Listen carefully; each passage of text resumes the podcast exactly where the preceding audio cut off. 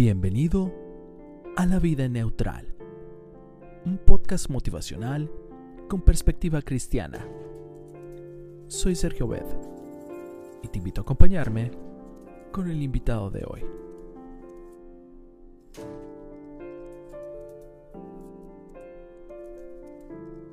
Recuerda, Cristo viene pronto. Dirige tu meta hacia la eternidad.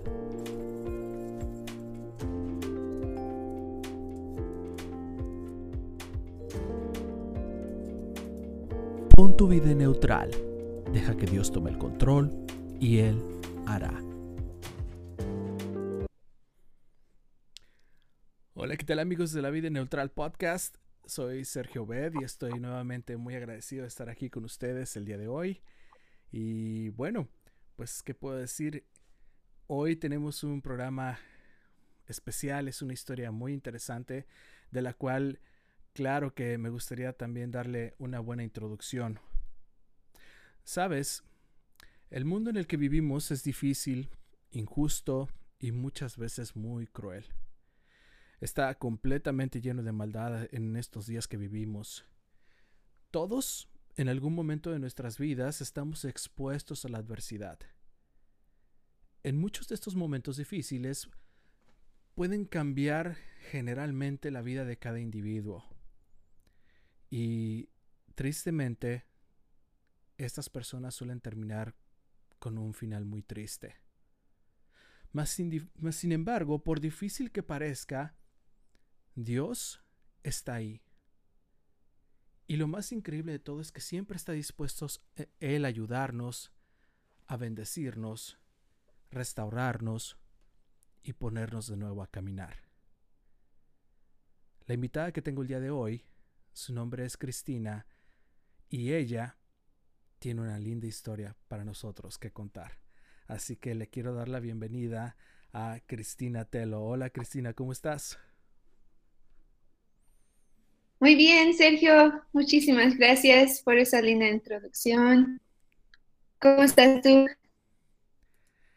Yo estoy muy bien, gracias por preguntar. Este, aquí estamos Estamos muy felices. De verdad es que quiero decir de entrada también, Cristina, que quiero darle la bienvenida a la gente que nos está escuchando también en British Columbia, nos siguen también en Alberta y inclusive Quebec y sobre todo en Ontario. Así que casi todas las comunidades hispanas están siendo bendecidas con el mensaje que, tendremos hoy para compartir. ¿Qué, ¿Qué piensas de esto?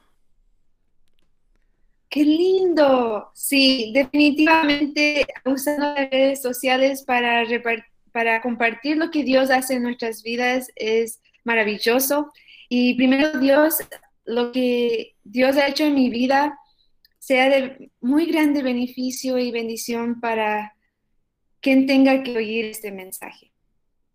Perfecto. Bueno, vamos por partes. Primero que nada, ¿de dónde eres tú originaria? Ah, nací en el Ecuador, en Quito, Ecuador. ok, porque eso sí me lo preguntaron. ¿De dónde es exactamente ella? ¿De qué parte del Ecuador? Ah, ok, eres de Quito, de la capital.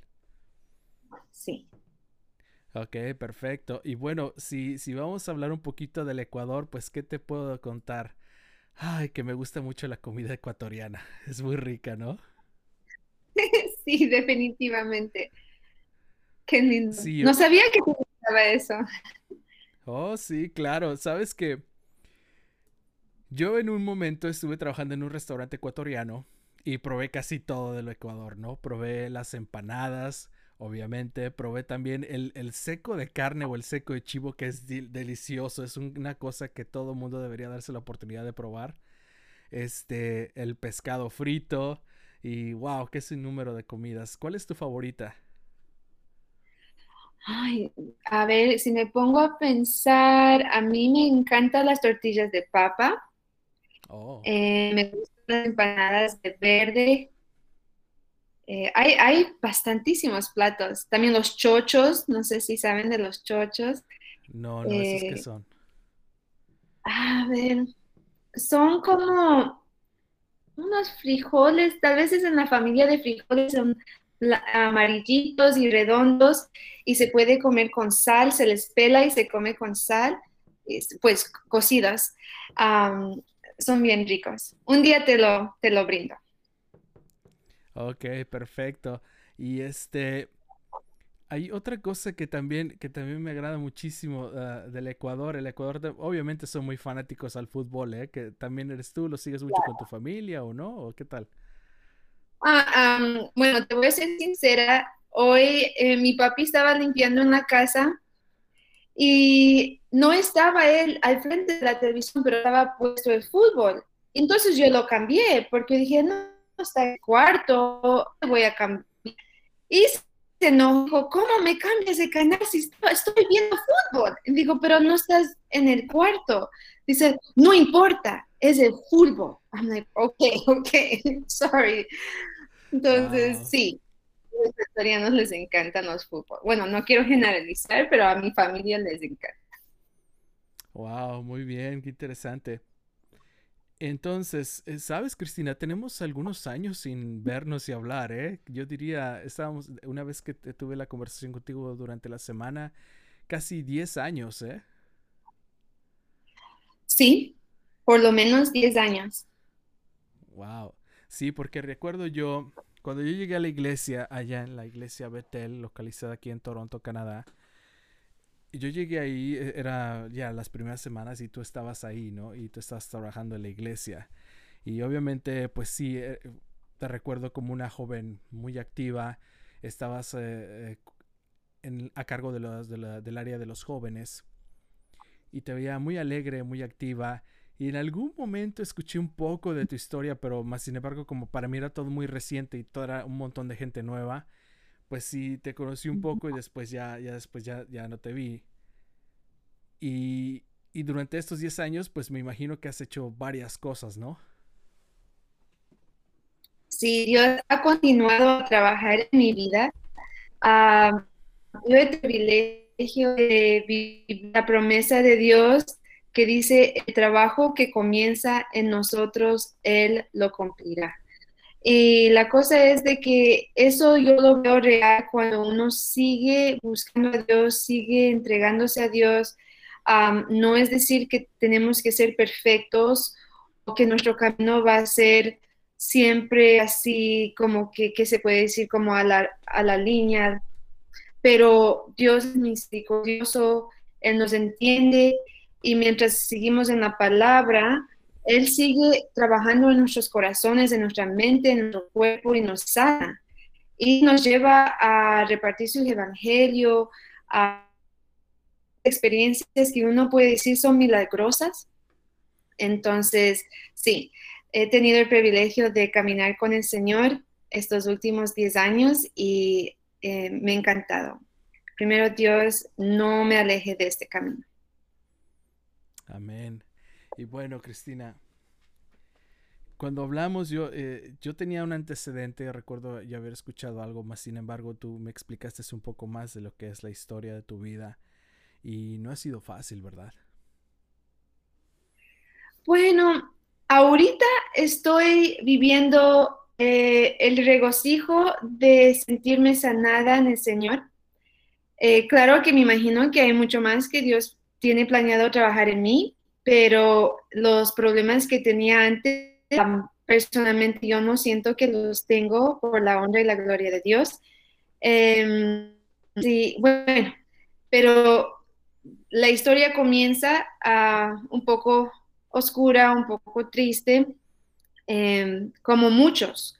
Eh, me he dado cuenta más y más que reparto o comparto mi, mi testimonio, eh, me doy cuenta que hay que han pasado lo que yo he pasado.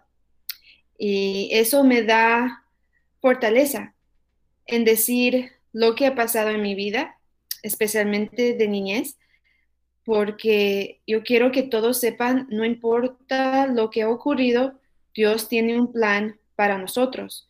Y la plan, el plan incluye la salvación y la sanación. De acuerdo. Es que, ¿Cómo fue, cómo fue el, inicio de tu vida? ¿Cómo, desde niña ustedes llegaron aquí como inmigrantes o, ya estaban aquí? ¿O cómo fue la historia de toda tu familia aquí, aquí en Canadá? Bueno, eh, como muchos, mis papis vinieron del Ecuador eh, joven, yo tenía dos añitos, y también como muchos anhelan ayudar a sus familiares, entonces mis, padres ah, también ah, permitieron que familiares como, por ejemplo, el hermano de mi papá, que venga a vivir con nosotros. y eso ahí es donde comienzan las cosas, porque, pues si me permites, voy a contar lo que me ocurrió y lo que Dios me salvó. Em, bueno, eh, chiquita, a los cuatro años, este tío que comenzó a vivir con nosotros mm, me violó y lo hizo hasta siete, ocho años, desde los cuatro años. Em, fue algo que definitivamente pudiera haber destruido mi mente y psicológicamente y tal vez hasta físicamente porque eso me llevó en mi adolescencia a hacer drogas y tomar. Em, incluso traté de suicidarme a los 13 porque no tuve la confianza de decirle a nadie. e incluso cuando ya era adolescente, yo casi como que me olvido lo que pasó y me venía las, las, memorias y tomaba más y me quería olvidar, quería pensar de que eso no, no ocurrió pero más me, entraba más a los vicios y vi que no había esperanza. Entonces me llego a, los 20 años y estoy contemplando suicidarme de nuevo y porque cuando lo traté de hacer a los 13 no, no pues no logré, gloria a Dios. Y a, los 20 eh, lo traté de hacer de nuevo, pero en esta vez eh, yo estuve en un cuarto de espera y vi un libro que me atrajo la atención. Y este libro lo abrí y decía características de demonios. Y yo decía, oh, ¿qué libro es este? Y me lo, me lo llevé a casa. Y dije, porque si alguien tiene demonios soy yo, porque ando haciendo cosas que no debería hacer. Y encima más tenía el plan de suicidarme ese día. Y cuando llegué a la casa, me entré a mi cuarto con ese plan, pero decidí leer la primera página de ese libro. Y la primera página de ese libro era una muchacha que escribía una carta a Jesús de que se iba a suicidar. Y exactamente las palabras que yo hubiese usado si yo hubiese escrito esa, esa carta a Jesús. Y me tocó tan profundo corazón. Y claro, mis papás, ellos me instruyeron en, en el Señor, pero nunca lo tomé en serio.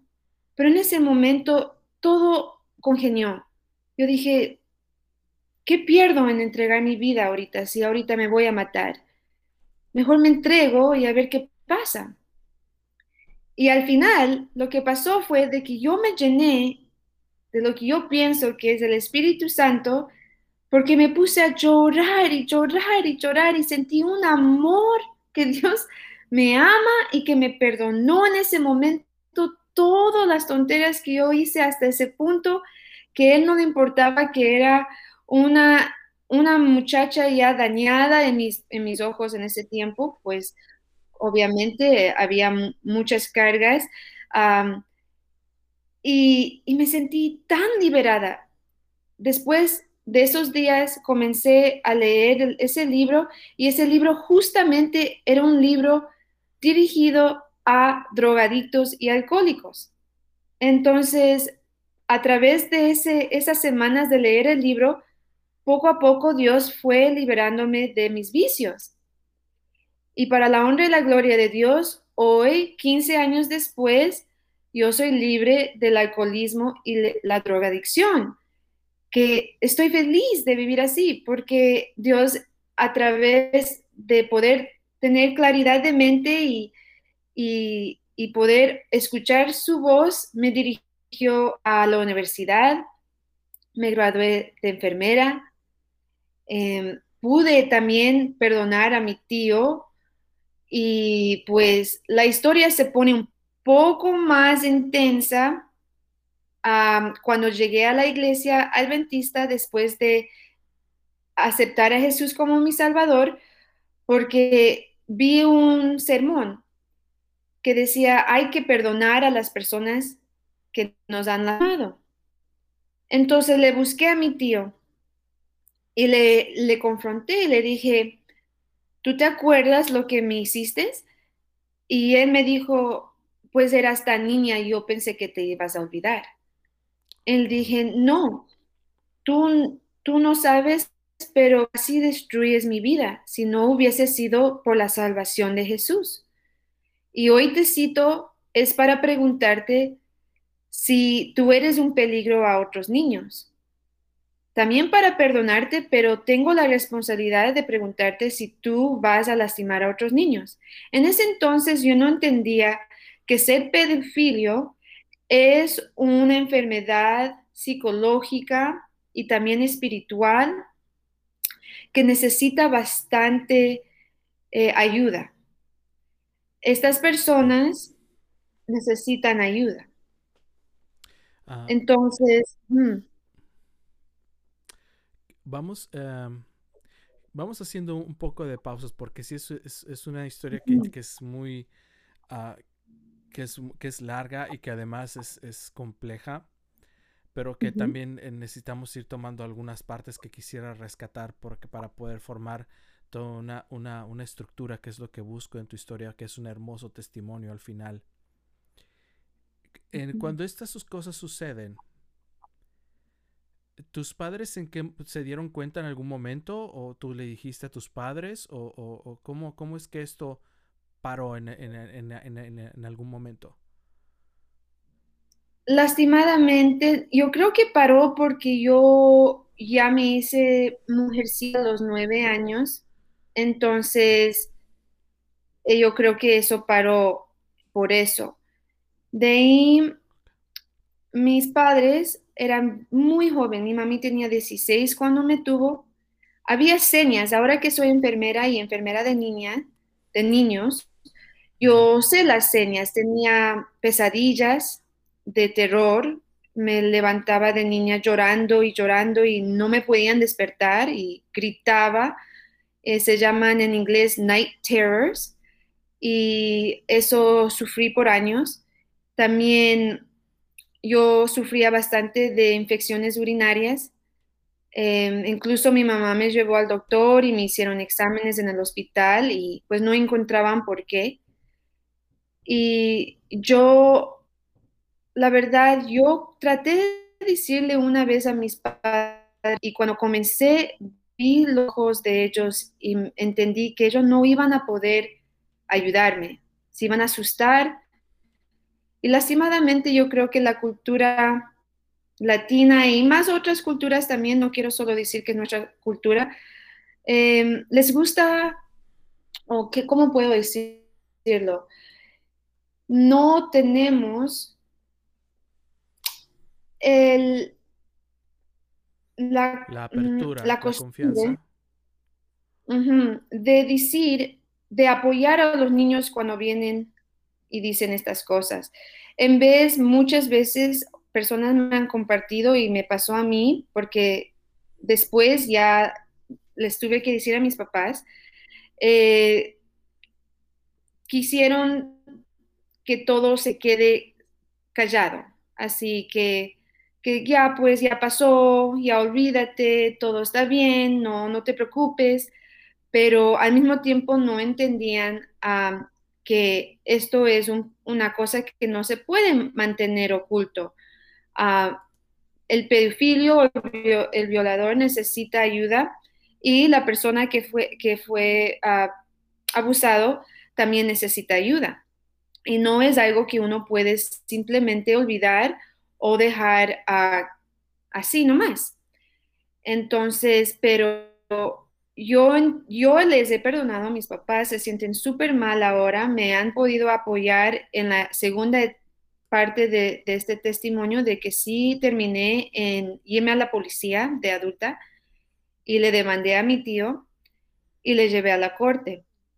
Ahí sí es cuando mis padres me apoyaron, pero fue a través de oración, porque al comienzo estaban con mucho miedo de ir a la policía, no entendían por qué yo quería hacer esto. Ah, pero a este punto ya este tío ya tenía dos niñas pequeñas y yo notaba señas de que ya comenzaba a, entrenarles a ellas porque es un, es un tipo de abuso con los niños, de que no es así violento, es seducen. Entonces noté señas y tuve que hablar. Pero, pero en este caso, cuando mencionas dos niñas pequeñas, ¿estás hablando que sus, sus propias hijas? Propias hijas, sí.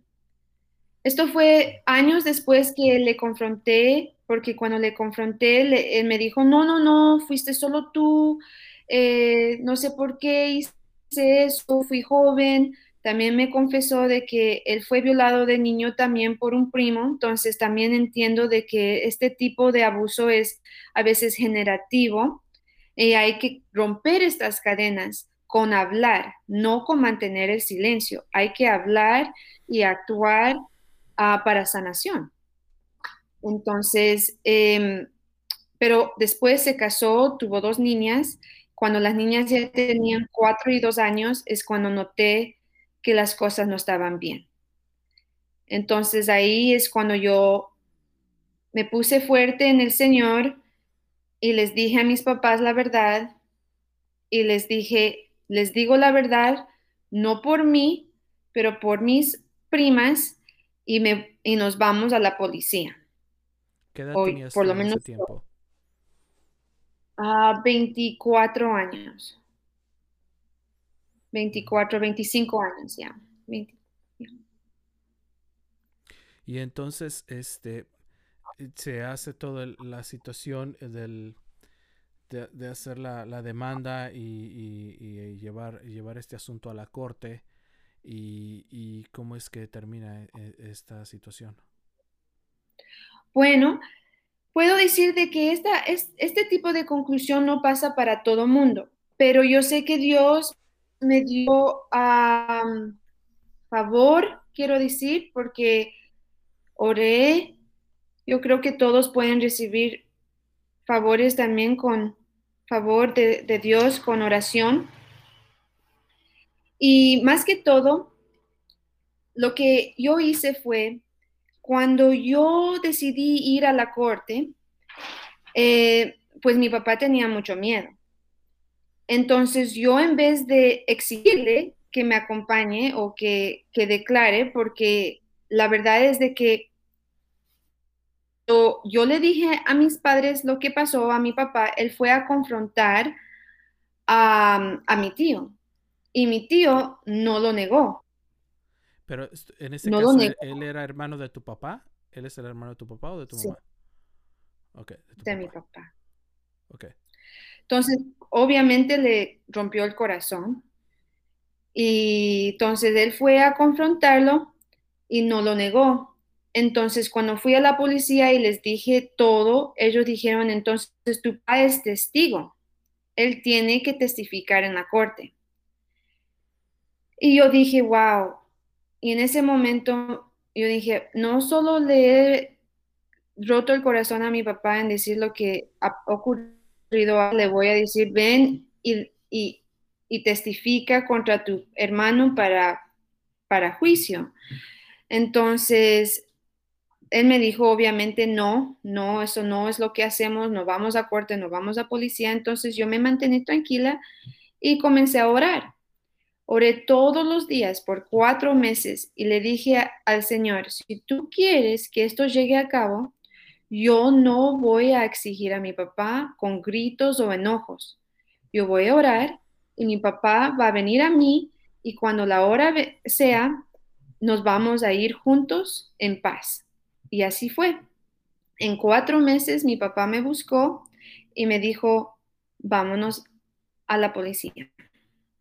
Y nos fuimos, testificamos, fuimos a la corte. Fue un proceso súper largo y doloroso, pero el Señor nos da fuerzas, nos da consuelo mi tío encima más, porque él también durante este proceso también aceptó a Jesús de su propia manera, en sus propios términos. Y en la corte él no tenía que confesar, pero confesó. Y yo también oraba de que Dios no le mande a la cárcel, porque decía, ¿qué sirve que él vaya a la cárcel? Yo quiero que él reciba ayuda psicológica mandatoria por la corte porque ahora es miembro de una iglesia, que la iglesia le ayude espiritualmente, pero él necesita ir a counseling, a therapy, a doctores, para que él entienda que él tiene un problema. Entonces, exactamente concluyó así. Mi tío confesó, mis papás me apoyaron, el juez le juzgó y le, puso dos años de ayuda psicológica mandatoria por la corte. y cuando terminó todo ese proceso, em, las abogadas me dijeron, esto nunca ocurre, no hay evidencia física. Él no tenía que confesar. Él pudiera haber dicho, no hice nada y se acabó ahí. Pero, pero me, me, dijeron, me alegro por ti, dijeron, para que esto no, no ha sido en vano. Pero digo, sí, claro, me alegro por mí, pero al mismo tiempo es para gloria a Dios de que Dios le importa de nuestro sufrimiento. Dios quiere sanar, igual al víctima que el abusador. Quiere que las personas confiesen sus pecados, encuentren ayuda y que se recuperen y sean luz para los demás, sean esperanza. Entonces, entonces concluye eh, esa parte del testimonio que yo, yo al final digo, espero que alguien me esté escuchando que está viviendo en soledad o en la oscuridad, en el silencio, que tiene miedo de hablar o tal vez tiene miedo de confrontar o, está a punto de ir a la policía y tiene temor, le digo, ore, ora, ora, ora. Confía en Dios, que Dios va a tocar los corazones de las personas que tiene que tocar, va a mover montañas para que las cosas sucedan en una manera de, darle gloria a Dios. Y, eso, es, eso es lo que tenía que compartir.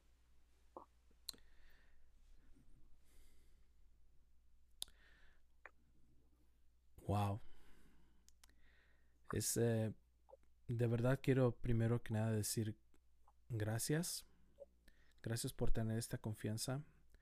Gracias por, por tener este valor que has tenido para, para hablarlo y comentarlo así abiertamente, porque esto está llegando a muchas personas en muchos lugares. No es fácil a veces querer comentar o, o expresar lo que sentimos y sobre todo situaciones de nuestra vida, porque porque hay muchos sentimientos que son de los humanos, ¿no? Unos sentimientos de pena, otros sentimientos de, crítica o de observación o de, o de, juzgarse. Pero más sin embargo, es como tú lo dices, es, es el amor de Cristo y, y, el regocijo que tiene una persona al haber sido rescatada por el Señor y que uno no puede callar como ha sido rescatado, ¿no? De verdad quiero decirte, Cristina, que Dios te bendiga y que agradezco mucho esto que estás compartiendo con nosotros y estoy muy agradecido con Dios. Esta es una de las maneras en las que yo puedo decir que Dios existe. Cuando escucho historias como la tuya, yo no puedo ahí ya cuestionarme o decir Dios existe o no existe. Él existe. Y más cuando las circunstancias en las que se presentan, por ejemplo, al final que me dices tú que, que este familiar tuyo al final él, él, él acepta y decide confesar y, y, hacerlo y, y, se da cuenta de que, de que es, un, es, una, es una enfermedad sí, psicológica y además que, que, es una de las cosas que está acabando con, con, con, la humanidad hoy en día. La pedofilia es algo que está incontrolable en este mundo. Y, y pues muchas veces los casos no suelen ser así, tanto como para las personas que generan este crimen como para las víctimas no suele ser este final como el tuyo, ¿no? Y Dios te ha rescatado, más sin embargo hay otras personas que, que aún están viviendo esto. Y también quisiera rescatar algunas cosas. El, el hecho de que creo yo que llegamos a una conclusión tú y yo en este momento que es qué importante es la confianza de los padres y los hijos. Los padres tal vez deben eh, esforzarse. Yo sé que muchos padres se esfuerzan mucho por tener la mayor comunicación con sus hijos, que les cuenten todo, que les hablen de todo, porque así pueden detectar ciertas situaciones, ¿no? Y así como hay padres que, pues, la, por diferentes circunstancias no pueden atender a sus hijos como quisieran, hay padres también que tratan de tenerlos lo más, lo más posible, ¿no? Y, y, el, y, el, mal en este mundo está a la par en cualquier lado, está, está a veces hasta dentro de la, desde el, en el, bajo el mismo techo está el, el, mal. El pecado está en todo lugar, ¿no? Y, y, y, si hay algo que quisiera tal vez decir es, es porque en este periodo de los 24 años, uh, cuando estabas tú en la iglesia, ¿fue en esta etapa o, cuando, o fue, fue, fue después o, o fue durante esta etapa que ya estabas en la iglesia? Eh, yo cuando me cuando decidí cambiar de iglesias de donde estábamos nosotros juntos, yo recién le confronté a mi tío. Ok. Y de ahí llegué al punto de ya tener la confianza suficiente de decir a mis papás, pero de ahí ya me cambié de iglesia. Ok, perfecto. Bueno, aquí quiero hacer una pequeña pausa. Aquí tengo a alguien que te quiere mandar un saludo. Ella es uh, Joana. Vanessa, ella dice, so brave and inspiring, Chris. God bless you. Muchas gracias, Vanessa. Eh, muy valiente e inspiradora, Cristina. Dios te bendiga. Bueno, gracias, Vanessa, también por comunicarte con nosotros. Y entonces, durante los nueve, de los nueve años a, a, a los 18 años, es cuando tú estuviste eh, tambaleando, ¿no? Con todas estas situaciones en tu vida de adicción y, de lucha y, de, de, ubicarte hasta que te encuentras con este libro. Sí, pues no quiero mentir, e incluso después, a veces hay una, mm, incluso después de entregarme, había etapas donde estaba sin alcohol, sin drogas, después caía de nuevo y era para aquí, para allá, hasta finalmente yo creo que se desarrolla una madurez en la disciplina que se requiere eh, estar en el camino de Dios. Uno, al comienzo está en sus primeros amores con el Señor y pues el Espíritu Santo es tan fuerte y nos sostiene y después la vida nos da un puñete aquí, un puñete allá, y de ahí regresamos a, los viejos hábitos. Después nos damos cuenta que no hay nada ahí, después nos entregamos de nuevo al Señor y va siguiendo puliendo. Lo bueno es de que el Señor nunca nos rechaza y nos sigue puliendo y nos sigue puliendo y nos sigue puliendo. Y dice, no te preocupes que, bueno, te, ya, ya te metiste en esto, pero si tú te quieres limpiar, te quieres arreglar, arreglar, te voy a seguir ayudando. Yo no te voy a abandonar. Yo no soy como un amigo o un vecino. Yo, yo soy tu Dios. Entonces, eso es lo que yo he experimentado. Yo no quiero poner una imagen de que fue de un día al otro. Ha sido 15 años de que ahora puedo decir, que me siento libre del alcohol y las drogas, pero como digo, yo también pido oración que no vuelva atrás y siga en este camino firme hasta el día que pueda ver al Señor en, el cielo, ¿no es cierto? Entonces, pero yo sí, sí, sí creo en la sanación de las adicciones. mis papás, pues al comienzo decían, esto es un, es un chiste si estabas tomando todos los días y ahora ya no tomas y esto, y, pero ahora ellos están acostumbrados, no mantenemos alcohol en la casa y así, cosas así de, de cambios de que va toda la familia, ¿no es cierto? Porque cuando el Espíritu Santo comienza a morar en uno es, es, es contagioso, parece. Así es. Eh, y, y, sabes una cosa que me, que me gusta eso, que que haya realmente sinceridad. el cristianismo no es un, no es un truco como mucho, no es una, no es una acción de por arte de magia o una transformación de que inmediatamente en cuanto salí del bautisterio de bautizarme, wow, ahora soy una persona perfecta. Este, en algún momento un pastor también hizo el ejemplo que él decía, cuando tú pescas, el Señor, el Señor Jesús nos mandó a ser pescadores. Y un pescador, cual lo primero que hace es atrapar al pez, agarrar al pez, y una vez que tiene al pez, lo limpia. No antes ni después, no es, no, es, no es al revés, sino que realmente lo primero que hay que hacer es tenerlo y después hacer ese proceso para limpiarlo, ¿no? y, y a veces es verdad. Muchas veces el pensar que que si me entrego a Dios, eh, mi vida va a cambiar inmediatamente. No, es simplemente un proceso, es una jornada, es una es un caminar y en el caminar estás tropezando y andando como tú me lo dijiste y como tú como tú más que nada lo presentas, ¿no? Que pues tuviste momentos como todos nosotros que nos decepcionamos o que volvemos a caer en lo que en lo que en lo que estemos viviendo en nuestra vida porque para muchos a veces enfocamos las adicciones solamente en cuanto al alcohol o en cuanto a las drogas o, algunos otros en cuanto al sexo, pero también hay otros tipos de adicciones que hacen mucho daño. Hay mucha gente que es, diabética por adicción al azúcar y mucha gente que es diabética eh, tiene otros, otros diferentes problemas por diferentes tipos de adicciones que simplemente no se ven, ¿no? O a muchos de los hombres que nos toca, nos toca, nos ha tocado también tener que ver, tener que a veces lidiar en nuestra mente en situaciones como la pornografía, porque para los hombres es algo que está muy presente y que, y que muchos hombres, eh, pues sí, nos puede llegar a enganchar y dejarnos ahí y es algo con lo que luchamos y es gente que no, la gente no lo ve. Y, y no es fácil porque...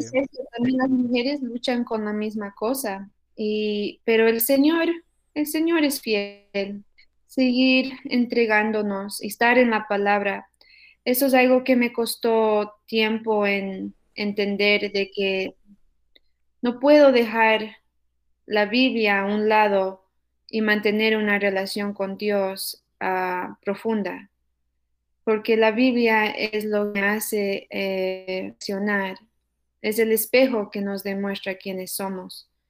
Y ahí está el Espíritu Santo también. El Espíritu Santo se regocija cuando estamos en la palabra.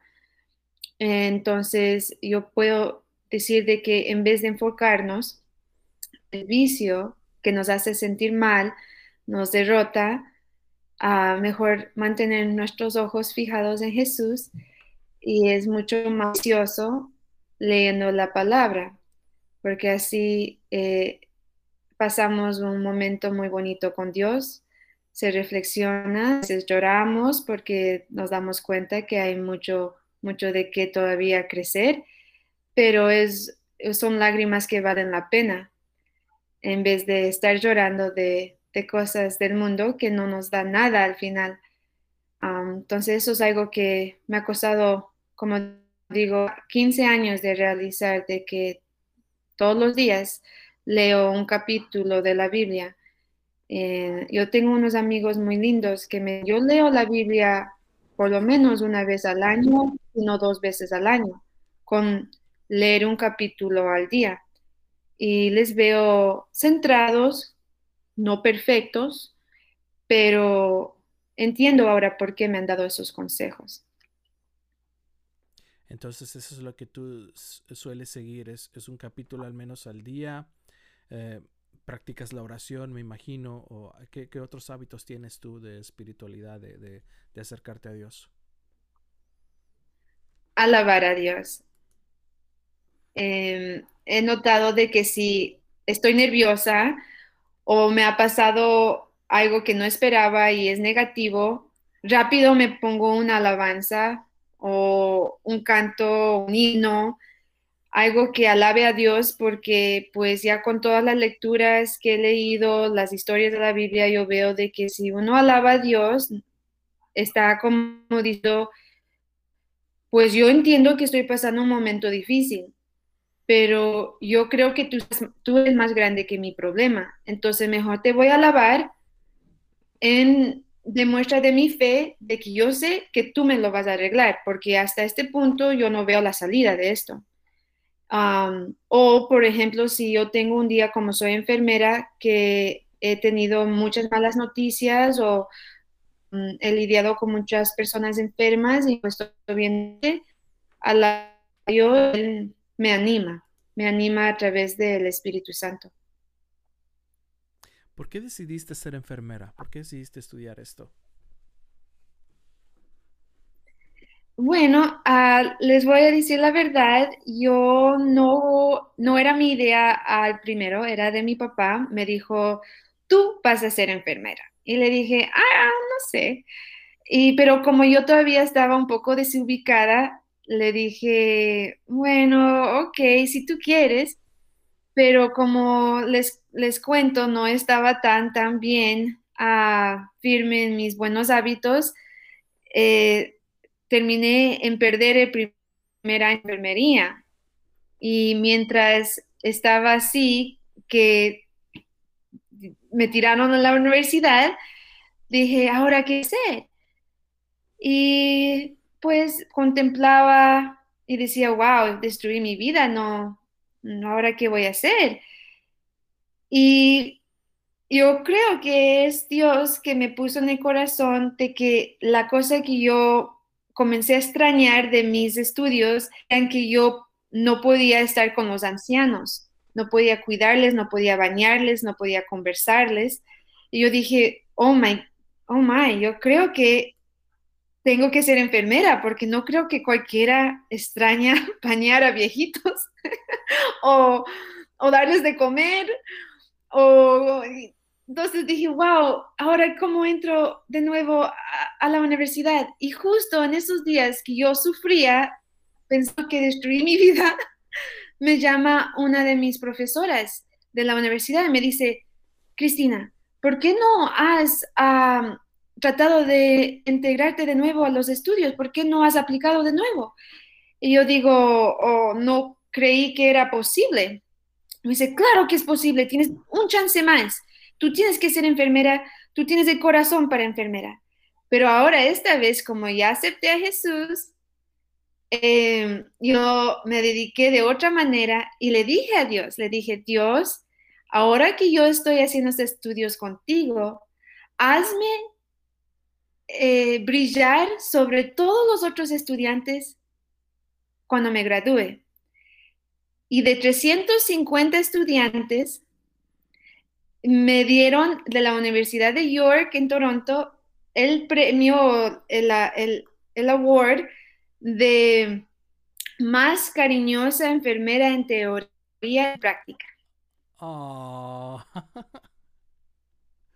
Entonces, le doy la honra y la gloria a Dios. Dios me dio pasión a querer a cada de, esos pacientes que pude pasar durante mis estudios.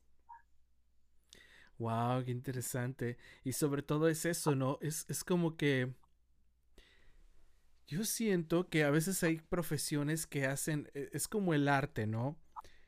Los artistas expresan su sentimiento a través de su obra, ya sea una escultura, ya sea una pintura o ya sea una canción, ellos expresan lo que está pasando en su momento de vida, ¿no?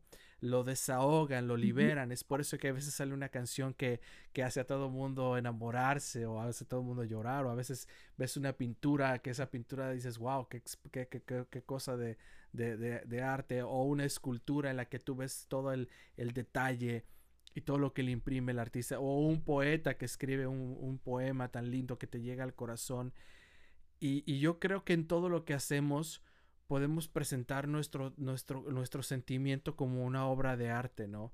Y yo creo que es ahí, yo lo puedo percibir que es ahí como tú canalizas todo eso que hay en ti ahora que se ha transformado, que todo eso que estaba adentro se ha procesado y ahora sale un producto diferente que es a través de la atención a los demás, ¿no? De, de expresar la atención, el cuidado a los demás, el, el amor hacia, hacia los demás, sobre todo a los indefensos, ¿no? Como en este caso son los, las personas de la tercera edad que, les cuesta a veces muchas cosas y, y suelen tener falta de afecto, ¿no?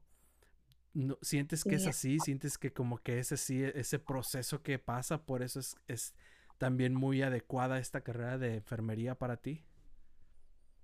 Puede ser, Sergio. Eh, incluso yo creo que Dios tiene un propósito para cada uno de nosotros. Y, yo de que el mío cuidar a los enfermos, porque niña también,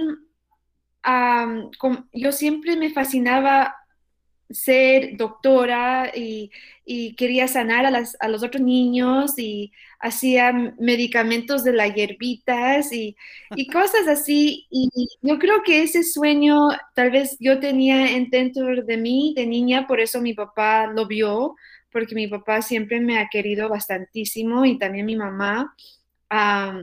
y ellos siempre han sabido que tenía que ser algo en la medicina. Y, y así cuando ya Diosito me sanó y me dio el privilegio de hacer mis me dio oportunidad de, de ejercer total que Dios mismo puso en mi corazón cuando me, hizo. Y, y, ahora yo siento, muchas veces yo creo que es el amor que Dios tiene para los enfermos. Y lo siento porque digamos, hay veces que en el pasado yo no he orado o he dejado mis hábitos de leer la Biblia y me agoto y me canso de hacer la enfermería, de, cuidar y me pongo un poco eh, amargada y triste y, y, todo. Y yo digo, ¿y qué me pasa? Yo digo, es que sí. Tiene, y ahí yo me doy cuenta que no soy yo el que hago el trabajo, es Dios. Yo puedo hacerme la buena hasta cierto punto, pero cuando yo estoy en el camino de Dios y, alimentándome como debe ser, mi cuidado para la gente es súper natural. Yo mismo no entiendo el amor que siento para estas personas que son ajenas para mí.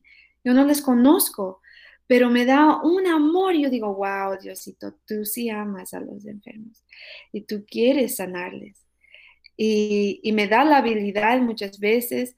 Eh, no les miento, hay veces cuando, porque he cuidado de niños, he cuidado de personas de, que tienen cáncer, he tenido privilegios supernaturales eh, en enfermería. Por ejemplo, eh, había un hombre que tenía cáncer de la columna, puro tumores por la columna, vivió una vida de drogadicción, ya le estaban diciendo que él no tiene eh, esperanza. Y Diosito me dice en mi corazón, a través del Espíritu Santo, me dice, ofrécele leerle la Biblia. Digo, yo, yo en mi mente le dije, no, ¿cómo vas a creer si él no va a querer? Y me insistió, me insistió en el corazón, ofrécele leer la Biblia. Entonces digo, em, ¿quisieras que visite y te lea la Biblia? Y el Señor me queda viendo y me dice, Sí, me gustaría. Y al final yo, su cuñada y otros familiares le dimos la palabra y antes de morir, él aceptó a Jesús y se bautizó. Y entonces, cosas así, hay muchas historias que yo he podido vivir así.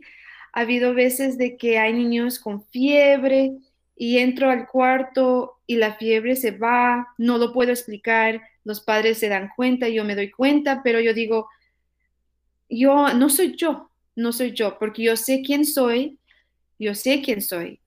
Sin Dios, yo tengo la facilidad de regresar de ser drogadicta, alcohólica, eh, tal vez mucha depresión, pero en el Señor, el Señor me da su amor, su habilidad, su, su, su, no sé cómo explicarlo, pero yo vivo muy feliz así, eh, viendo lo que Dios hace a través de mí, porque me ofrezco todos los días, digo, Dios, usa y, me usa.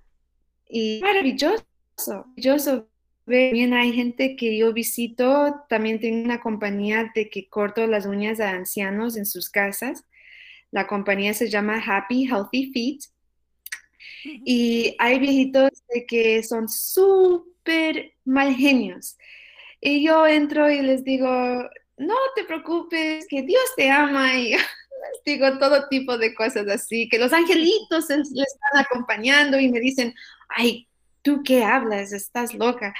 Pero ya a través de los años, poco a poco, después yo les digo, Dios te ama. Ya, bueno, sí, ok. Y se comienza a suavizar el corazón y es maravilloso. Después puedo leer la Biblia con ellos. Es maravilloso lo que Dios hace realmente con la gente porque Él ama a la gente. Dios ama a la gente y nos hace que nosotros también nos amemos. Ya, y sobre todo eso, ese, ese era el... Muchas veces he escuchado a los pastores decirlo, ¿no? Eh, ese era el método de Cristo. Cristo se acercaba a las personas, veía sus necesidades, las ayudaba y realmente lo hacía de una manera, de una manera ah, abnegada, sin buscar nada a cambio realmente. Él buscaba realmente ayudar. Y después de eso, la, gente al, ver, al, verse, al verse aliviada de cualquier situación que pasaba, obviamente ya estaba más receptiva porque veía la sinceridad. Hay cosas que no se pueden realmente ocultar o hay cosas que no pueden fingirse. Y una de ellas es cuando uno va de verdad con el corazón, con, el, con toda la, intención de querer ayudar y presentar amor, ¿no? Y, la gente no lo puede, no lo puede rechazar, como tú lo mencionas. Así, en algún momento hay esa renuencia, pero después de eso, eh, ya la gente no lo puede negar y no lo puede evitar, simplemente se, va cambiando, ¿no? Tú misma lo vives. Es, eh, y, bueno, no sé, ¿cómo puedes mantener a veces esa actitud, ¿no? Porque hay veces que yo me imagino que hay gente tan grosera y tú sigues manteniendo esa actitud. ¿Cómo, es que puedes mantener una actitud así, de tranquila y feliz? Eh, definitivamente es Dios. Yo, yo me acuerdo una señora en particular. Eh, estaba justamente oyendo un sermón, paso oyendo sermones en el carro también, mantengo bastante de mi día, tal vez 99% de mi día es himnos, ah, oración, la Biblia o sermones, porque pues tengo tres trabajos, estoy activa bastante, eh, si no estoy haciendo esto, estoy haciendo ejercicio, vivo una vida más bien disciplinada, entonces eh, estoy, escuchando un, sermón y el sermón dice, déjate que las cosas pequeñas que te molestan resbalarte. No dejes que te molesten porque así es como que el, diablo quiere cogerte. Eh, tienes que reconocer cuando estás siendo atacado por el diablo. Entonces dije, ah, ok, está muy bien, buen consejo, ok. Entonces salgo del carro, me voy a una ancianita y como has de notar, he aumentado un poco de libras desde que nos vimos la última vez hace 10 años. Entonces, he tenido una barriguita y me ve y me dice, ¿qué? ¿Estás embarazada? Y digo, ah, digo, no. Y dice, no, bueno, estás muy joven para ponerte gorda. Y digo, ok. y, me acordé del sermón y dije, ay Diosito, no me dices ni tiempo para como realmente eh, eh, profundizar ese mensaje. De una me estás permitiendo ser probada, ok. Entonces le, sonreí, le dije, no, pero me das una ocasión de salir Gracias. Y, me dijo una que otras, otras cosas. Más bien yo creo que no, no estaba teniendo un buen día la señora, estaba un poco, pobrecita, pasan solos, quién sabe cómo también los demonios les atacan. Entonces, al final ella terminó en decirme, bueno, parece como que tú estás demasiado feliz para que yo te moleste. Entonces, haz tu trabajo y ya. Le dije, oh, ok. He estado en ese, en, ese sermón porque pues me preparó para lo que Mira, aquí tenemos otra persona que te quiere, que te quiere mandar un saludo y es eh, de la iglesia Betel en Toronto. Lorena Chavarría dice Dios los bendiga. Muchas gracias, oh. Lorena, por contactarte con nosotros. Uh, pues es, es, tal cual, tal cual dices, o sea, uno depende uno de la actitud, cómo va a recibir las cosas y cómo las va, cómo las va a mostrar de regreso, ¿no? Porque al final, para una pelea se necesitan dos y cuando uno realmente no está en esa intención, pues uno, alguna de las dos partes se va a tener que cansar y generalmente es esa parte la que está tratando de, de desahogar y también rescatar ese otro punto. La, la, la manera en la que estamos en, este, en esta etapa de la historia, en estos, en estos dos años de pandemia, que nos hemos aislado, que, que casi no tenemos interacción, pues sí, hay mucha tensión, hay mucha ansiedad, hay mucha depresión y hay veces que, que uno no, no sabe qué hacer, ¿no? generalmente como tú lo mencionas, hay personas como estas, generalmente que son muy afectadas, las personas de la tercera edad, que pues no reciben a sus familiares o que generalmente ya no ven a sus amigos o que pues sí pasan días solos o que a veces tienen que enfrentar sus, sus enfermedades o situaciones personales solos y, y, es frustrante me imagino. Me imagino lo frustrante que ha de ser no saber que ya no es ya no eres tan independiente como solía serlo y que y que, y que ya no hay realmente no sientes que hay alguien que al, al que tal vez le importes y, yo creo que esa es una de las cosas en la que los cristianos deberíamos estar muy enfocados. Estaba pensando yo algo, Cristina, que, que deberíamos los cristianos, en vez de, hay veces yo pienso que los cristianos tenemos ese problema, ¿no? Y, nos critican mucho por eso. Que eh, los cristianos nos ven como que nosotros hablamos mucho y hacemos poco, ¿no?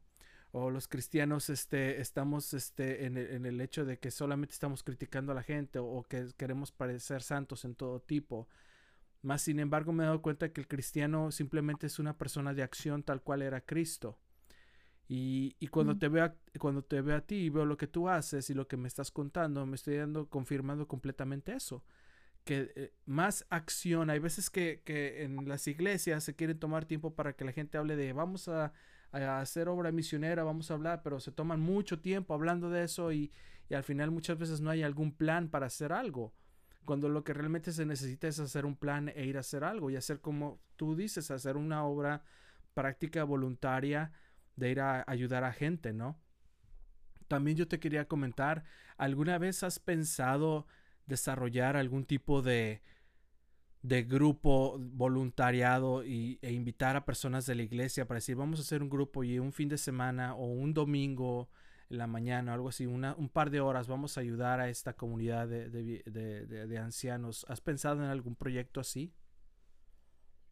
No yo personalmente, pero tengo el privilegio de, ir a la iglesia Toronto hispana eh, y adventista del séptimo día. Y hay hermanitos tan lindos en esa iglesia. Ah, también hay las otras iglesias que son nuestras ah, iglesias hermanas, La Esperanza, Betel, en Brampton, en Oshawa, que, si me olvido ese, pero se me han acercado algunos antes de COVID con esa misma idea, Sergio. Es tan triste lo que ha hecho COVID, pero al, mismo tiempo...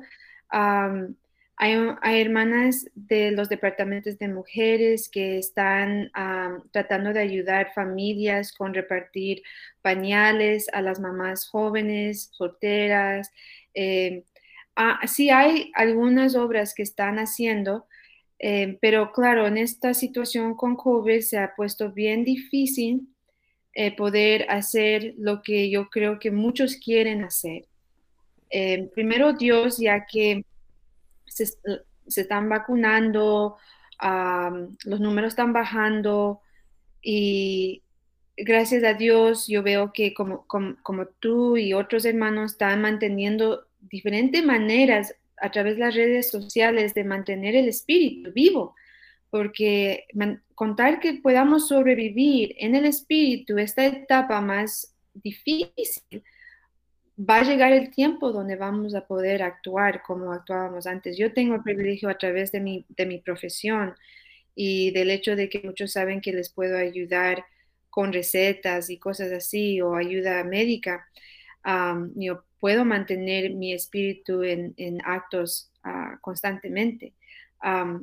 pero digamos, en el ministerio de oración tal vez está más fuerte ahorita porque mucha gente está recurriendo a hermanos y hermanas ah, para oración. hermano, hermana, está mi, mi, familiar está enfermo o esto ha pasado, ore por mí, hagamos cadenas de oración, hagamos ayuno. también eso es importante. Eh, hacer visitas ahorita es casi imposible. Estoy eh, en el plan de visitar a una anciana que está pasando una etapa muy difícil, pero yo tengo que hacerme COVID test eh, cada vez que le voy a ir a ver y ciertas cosas así y, ni siquiera su propia familia se siente cómoda en ir a verla porque no quieren ah, ponerle una situación difícil. Es bien difícil ahorita, pero yo creo que con ese anhelo que tienes, así como si tú lo estás diciendo, me imagino tú también tienes ese, anhelo de hacer más en acto, tal vez cuando COVID. Entonces, si todos tienen ese anhelo y nos mantenemos en el espíritu, va a llegar la hora. Tengo esa fe que vamos a poder hacer más cuando ya sea la hora. Ya, de eso sí tienes razón. Y entonces, eh, pues estaría bien, ¿no? Empezar a, eh, tú que tienes acceso a, esta, a estas, a, estas, a, estas zonas y a, estas personas, eh, si pudieras desarrollar un plan, pues yo, yo, yo encantado estaría de apoyarte. Por lo menos un fin de semana podría ir a apoyar y hacer algo, no sé, por lo menos ir a saludar a los viejitos y hacerlos reír, no sé, no sé qué yo pueda hacer. algo tendré que hacer. Oh, este, y también lo que se, perdón. Sí, de ley, los, los, los ancianos solo quieren que compañía, compañía, esos quieren sentirse joven, quieren estar con los jóvenes. Siempre me dicen así, gracias, porque yo me siento como si yo tuviera tu edad cuando estoy contigo. Y digo, pues sí, tienes, es, es solo un número. Ya, eso es verdad. Y, y, también hay unas cosas que me, que me gustan, por ejemplo, de, estoy hablando de lo que es... Eh, la iglesia adventista. Ahí tiene algunos, algunas, eh, tienes unas divisiones dentro de la iglesia, el cual hay un departamento llamado Dorcas, en las cual las mujeres eh, se, se, dedican a apoyar ahí a, todas las, a todas las comunidades, como tú dices, juntando, juntando diferentes tipos de, de alimentos o, cosas que, que, que, le pueden servir a otras personas. Y, y pues yo pienso que deberíamos empezar a planear en algo ahora que ya volvamos a salir, cuando todo ya esto haya terminado, creo yo que podemos tener la oportunidad ahora sí de tomar algunos, algunos ejemplos o, algunas acciones o, desarrollar algunos proyectos y programas para empezar a ir a las comunidades a ayudar y presentar a Cristo, ¿no? Así que encantado si tú puedes ayudarnos con tu experiencia a desarrollar algún tipo de proyecto. Yo sé que los pastores de las iglesias se, también van a, se podrían unir y, y podríamos hacer algo en grande porque esta es la oportunidad de los cristianos hacer algo para, para salir al mundo y decirles quién es Cristo, ¿no? En verdad. Amén, amén. Pongamos en oración.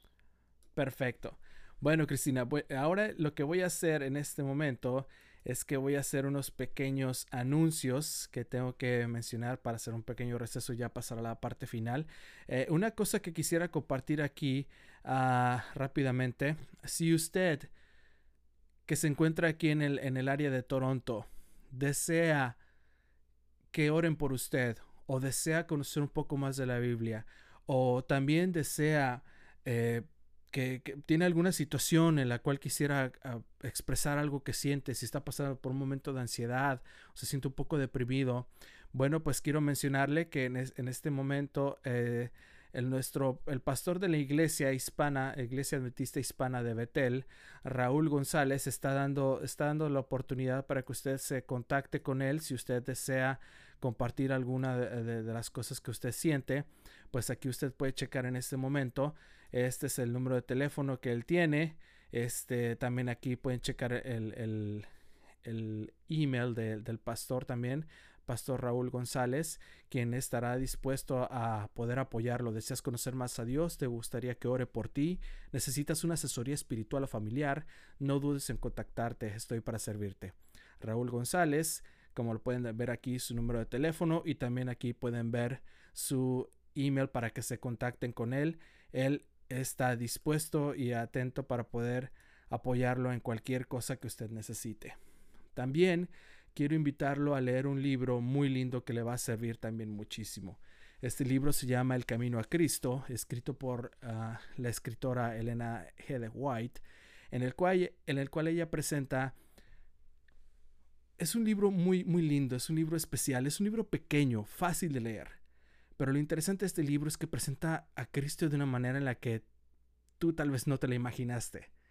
Y, lo escribe de una... el escrito está maravilloso y es, es fácil de digerir, es interesante y es muy lindo en el cual te puedo dar esa pequeña sinopsis para que tú lo puedas checar y te invito a que lo leas. ¿Dónde puedes encontrar este libro? Bueno, este libro se encuentra en EGW, EGW Writings 2, el cual es una aplicación que está en Android y también está en Apple, así que tú la bajas, es completamente gratis.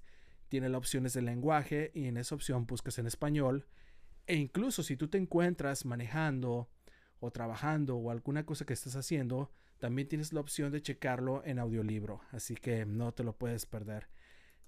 Si tú quieres tener el libro en físico, bueno, pues te invito a que lo cheques por iatpa.org, en el cual están esos libros que tú los puedes ordenar y ya tenerlos en físico y poderlos disfrutar. Y también si quieres conocer un poco más de la Iglesia Adventista del Séptimo Día, te invito a que busques adventistas.org. Te metes a este website y ahí puedes checar todos los contenidos que tiene la Iglesia Adventista del Séptimo Día para que tú puedas eh, checarlo y disfrutar. Además de que si tú quieres conocer más eh, de, por ejemplo, Cristina, ella, ella pertenece a la Iglesia Adventista Hispana de Toronto, la cual se encuentra aquí en Toronto, Canadá, en 60 de eh, San Regis Crescent South. Así que si tú te encuentras por esta zona, pues puedes visitar ahora que ya se, ya que, ya que se abran los templos, podrás visitarlos. Si no, también puedes seguir su página de Facebook. Y ahí en, la página de Facebook tú puedes checar todas las predicaciones y todos los servicios que ellos tienen en línea, que son, que son muy buenos. Esto ministrado por el pastor Daniel Sánchez. Y donde quiera que te encuentres en Canadá o en cualquier parte de Centroamérica o Sudamérica que estamos llegando también con la transmisión, te invito a que busques Iglesia Adventista, Iglesia Adventista del Séptimo Día. Búscalo en Google y ahí checas la iglesia que esté más cercana a ti. Te diriges allá, preguntas por el pastor, puedes preguntar por el libro este que he mencionado, El Camino a Cristo, y el pastor también te puede ayudar a facilitarte este libro. Así que no te pierdas la oportunidad, visita, conoce a los adventistas y créeme, estaremos muy felices de compartir contigo la palabra de Dios y Cristo. Así que, bueno, esto es más o menos parte de lo que de lo que podemos compartir con las personas. ¿Alguna cosa que quisieras compartir tú, Cristina? Solo quiero agradecerte a ti, Sergio, y a todos escuchando por esta oportunidad. El Diosito te bendiga, que te siga dando este fervor de, de, de compartir los testimonios que las personas tienen con el Señor. Y gracias a todos escuchando.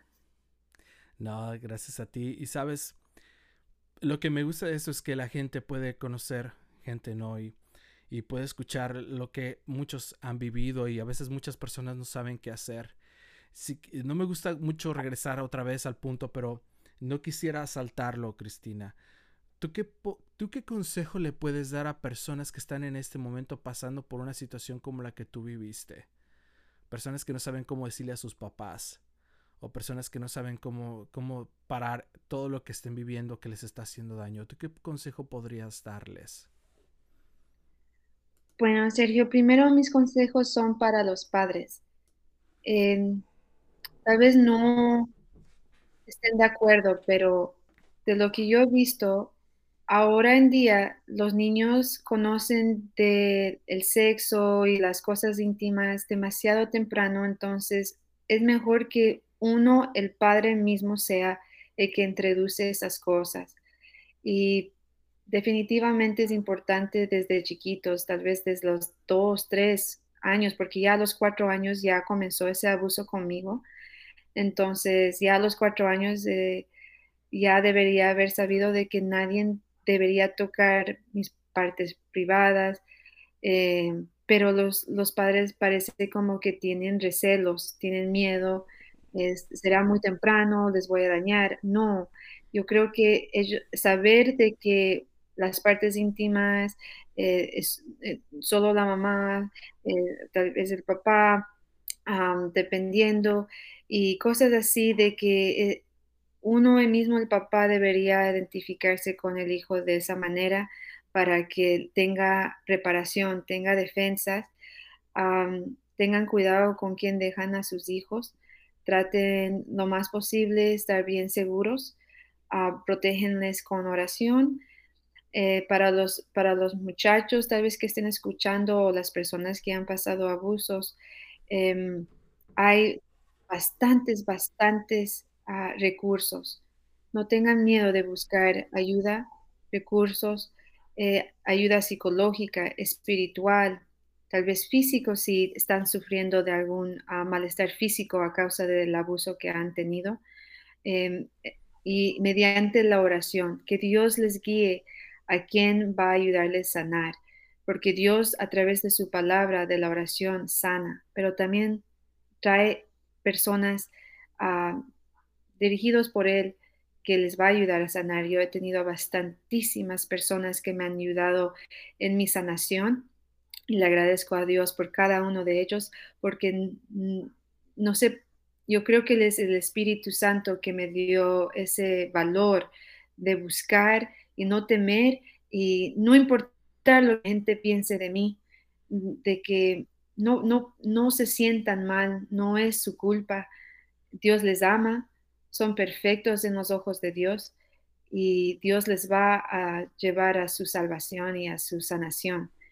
Em, ahora, si los padres tienen hijos que les vienen a decir que están, están siendo abusados, créanles, los niños no dicen esas cosas solo por querer decir, em, es, asegúrense que no es falso, pero más bien es mejor creerlos.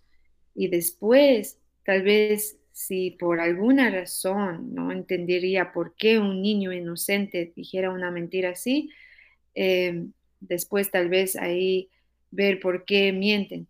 Pero más probable es la verdad, una verdad horrible que ese niño tuvo el valor de decir y mejor ayudarles, a hablar con este adulto que ha, eh, de tener sus propios problemas para que los demás la esposa o, la familia de esta persona les tenga ojos en esta persona, porque si le hizo a un niño, con mi experiencia, le va a hacer a, otros niños. Y hay que ayudarse en comunidad, en familia.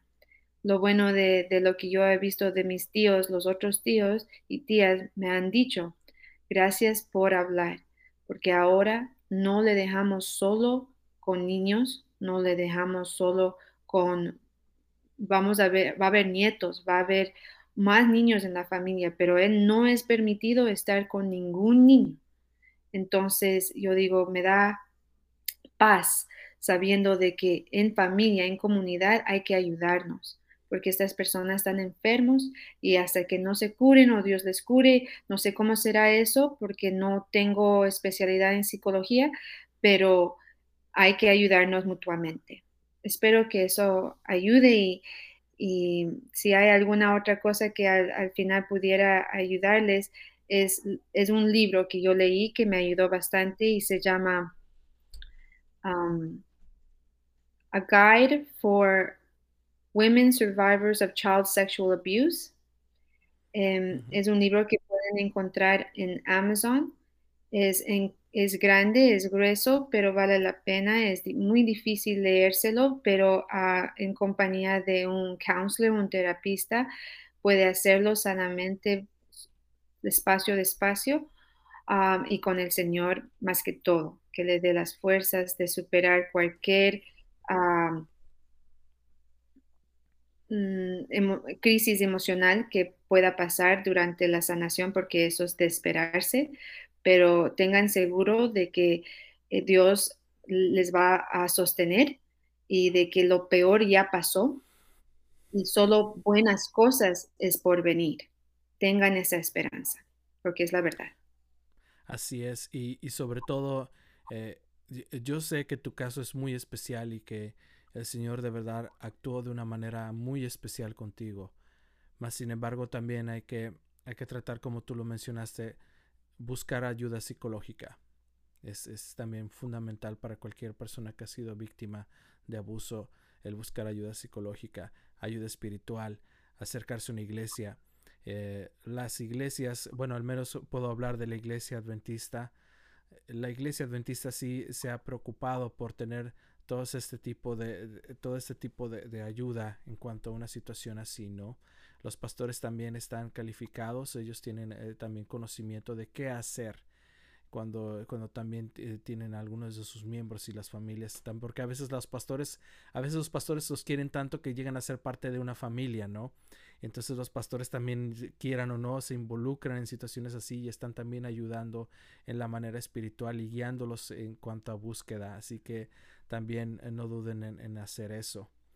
Y bueno, Cristina, yo estaba checando en tu Instagram que estaba que hiciste una receta para, para ayudar al sistema inmune, ¿eh? Sí, em, yo creo en, en, los remedios uh, caseros. no es decir que no, no tiene su puesto la medicina sintética que ofrece los doctores, em, pero al mismo tiempo el inmune es fortalecido por el ajo, em, los clavos de olor, eh, la canela, el limón. creo que pues en eso era la receta. Básicamente, eh, esta particular receta es para cuando ya tenga uno un poco de dolor de garganta o si quiere mantenerse el inmune fuerte, porque es un poco fuerte esta receta. Entonces son 12 clavos de ajo, eh, le, parten, eh, lo hierven, le ponen a 20 clavitos de olor, unos trozos de canela y lo hierven. La primera hervida lo quitan del calor y lo, lo ciernen. Ese bote ya es como un enjuague para la boca. Lo limpia, lo, lo hacen gárgaras y le mantiene bien la boca y también se le puede tomar un poquito como té y ayuda el, el, el, Pero yo personalmente he adaptado la costumbre de comerme ajo crudo todos los días. Eh, lo más con la mañana es la primera cosa que hago casi todos los días y me tomo un tecito. Y pues ahora me encanta. Lo he hecho ya desde COVID comenzó, ya hace un año, entonces les confieso que yo no podía ni oler el ajo crudo antes que comenzó COVID, pero ahora lo estoy masticando como caramelo. Entonces, ah, yo creo que no, nos podemos acostumbrar a casi todo y pues con tecito. Ok, perfecto. Bueno, pues entonces es, es una... es algo que puede funcionar, ¿no? Ajá. Sí, pero más sin embargo es solamente un remedio casero, es una, es, es algo que, que, podría servir. No, no, voy a, no vamos a decir, oh, esta es la solución para. No, no es realmente la solución. Es simplemente algo que puede ayudar a tu sistema inmunológico a fortalecerse. Y eh, claro, porque el ajo en sí es un desparasitante muy fuerte, ¿no? Es muy bueno. Entonces, este, ya consumir ajo así, este, pues sí, no sé si yo podría hacerlo, pero algún día lo voy a intentar. Ok, y muy bueno para el corazón también. Oh, y para la piel. ¿El ajo es muy bueno para el corazón y para la vista? Y para la piel. Oh, para la piel. Oh. Mm, eso no lo sabía. Ok, está bien. ¿Algún otro, algún otro consejo que tú tienes para el sistema inmune o, inmune o alguna otra receta que tengas tú? Bueno, de recetas no, no técnicamente. Yo dijera manténganse haciendo ejercicio y duerman, duerman lo tiempo apropiado. Uh, manténganse nivelado el estrés, em, con, con leer la Biblia, hacer alabanzas y a mí me gusta también el aceite de orégano, es muy bueno para el inmune. y, mantener una dieta balanceada. Manténganse bajo en la carne lo más posible. Ah, bueno, es diferente los estilos de vida.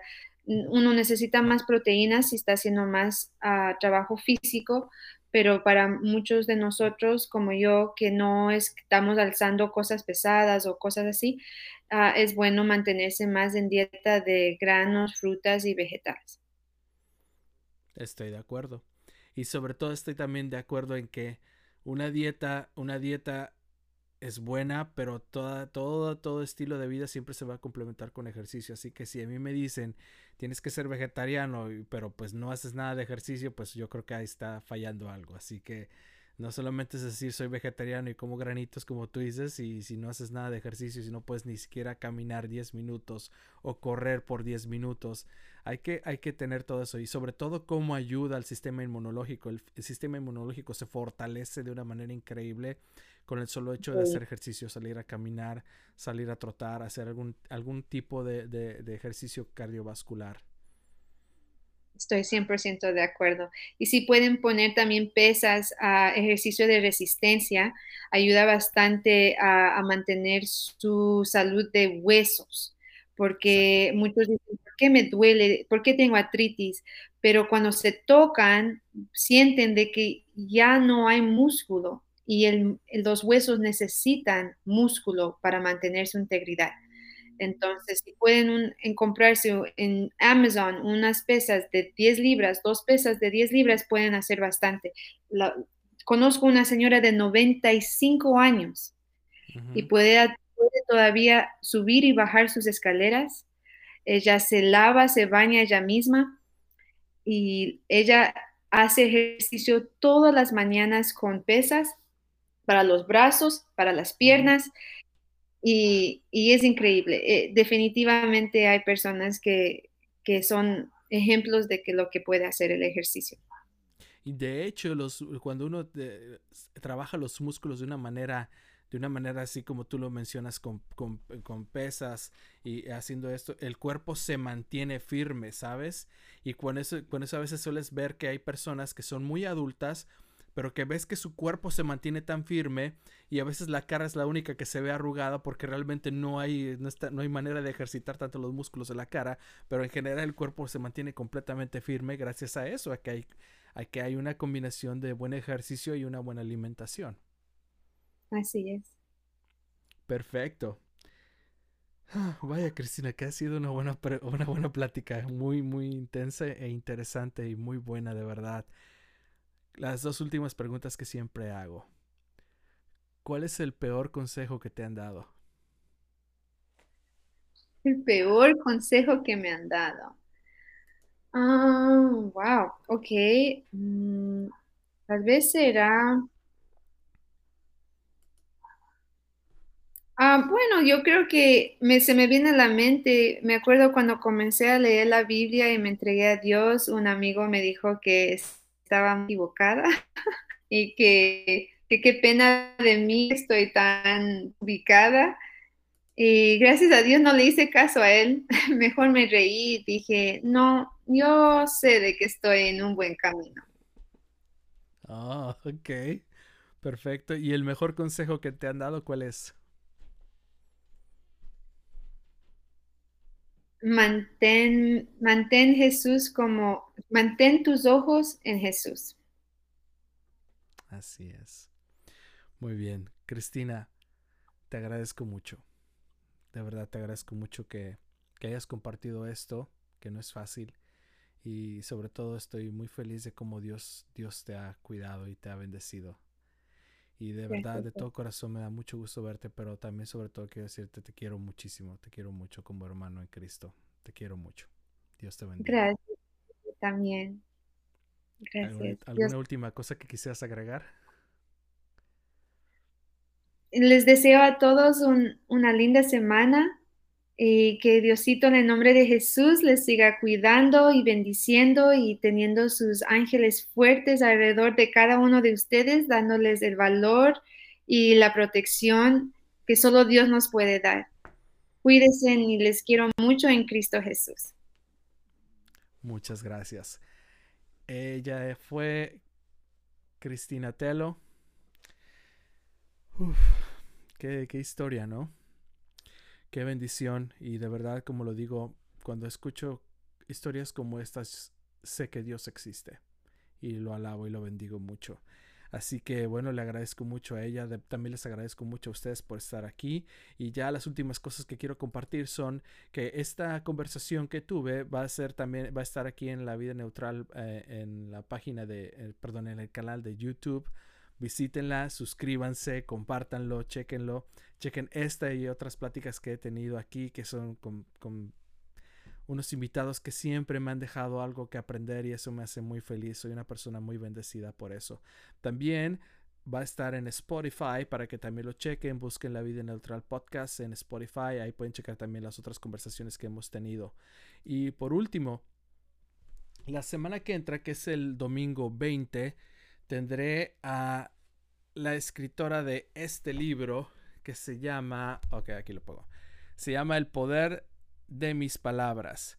Este libro está escrito por María Antonia Hasuri, quien ella estará con nosotros la semana que entra, hablándonos de este libro que de verdad, de entrada puedo decir, es un libro que es muy importante para estos tiempos que vivimos, en el cual debemos cuidar todo lo que decimos y saber cómo decirlo, ¿no?